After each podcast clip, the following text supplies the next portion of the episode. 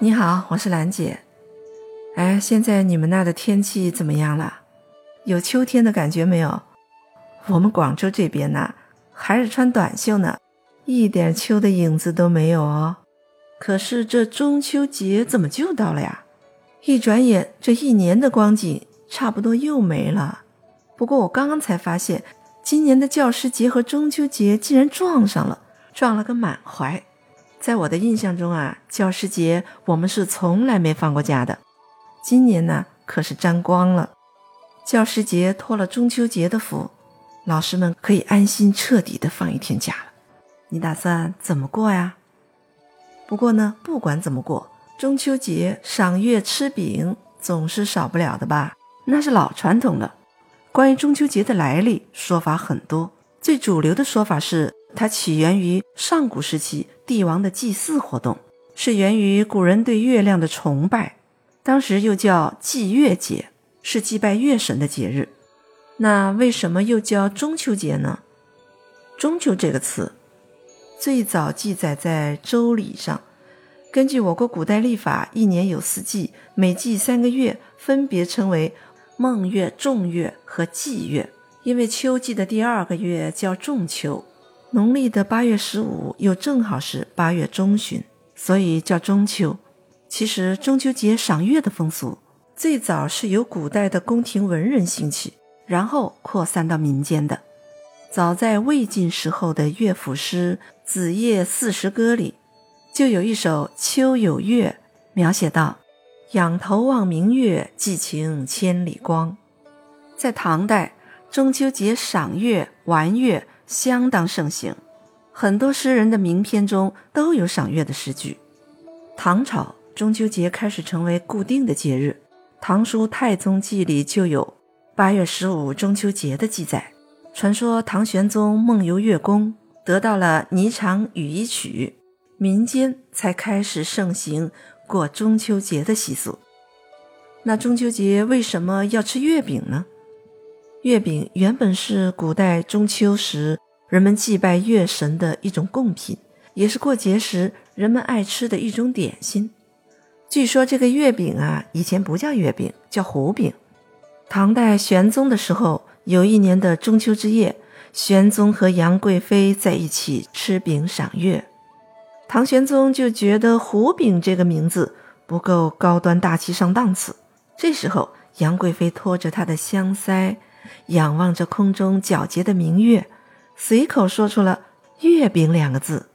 玄宗听了非常喜欢。从此，月饼这个叫法就在民间流传开了。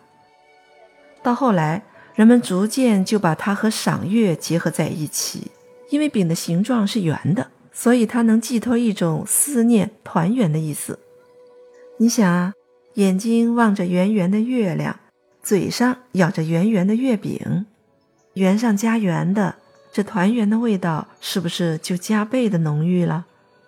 说到这里啊。你千万别忘了，还有一样东西，它自古就跟中秋有着密不可分的关系。那是什么呀？那就是茶。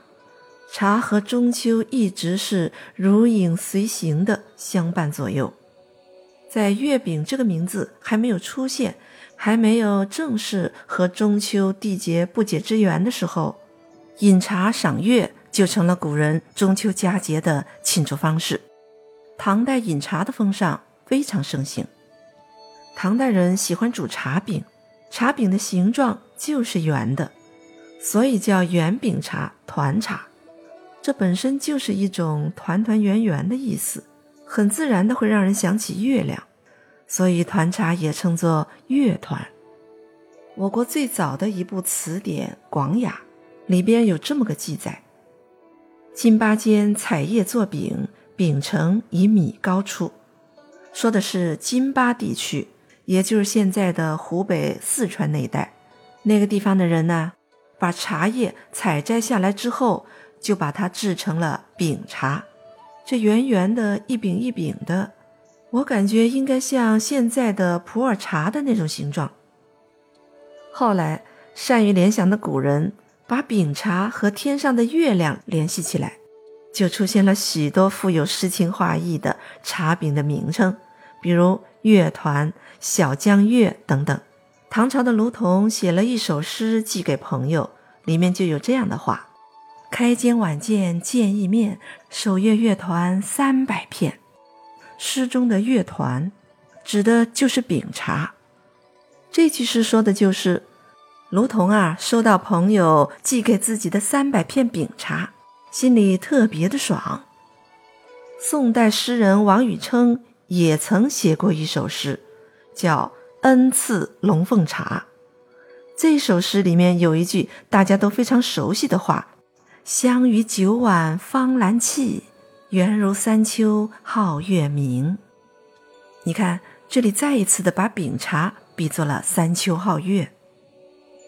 我们最熟悉的苏东坡，他在《惠山夜钱道人烹小龙团登绝顶望太湖》这首诗里，也有那么一句。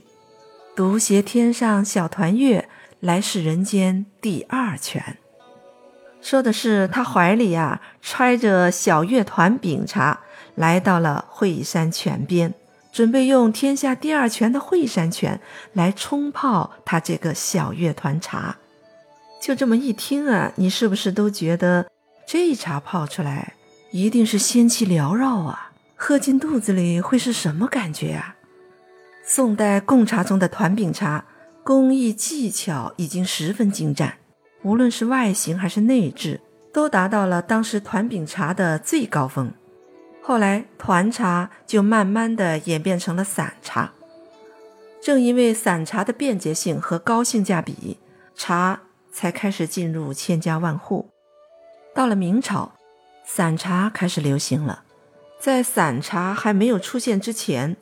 团茶可是上层人士、大户人家的专属。虽然散茶没有了团茶的那种寓意，中秋喝茶也不再是一种固定的习俗。可是中秋吃月饼已经成了固定的风俗，月饼配热茶，在民间也早就约定俗成了。所以啊，中秋品茶吃月饼这样的搭配便流传到现在了。那么这月饼啊，为什么这么离不开茶呢？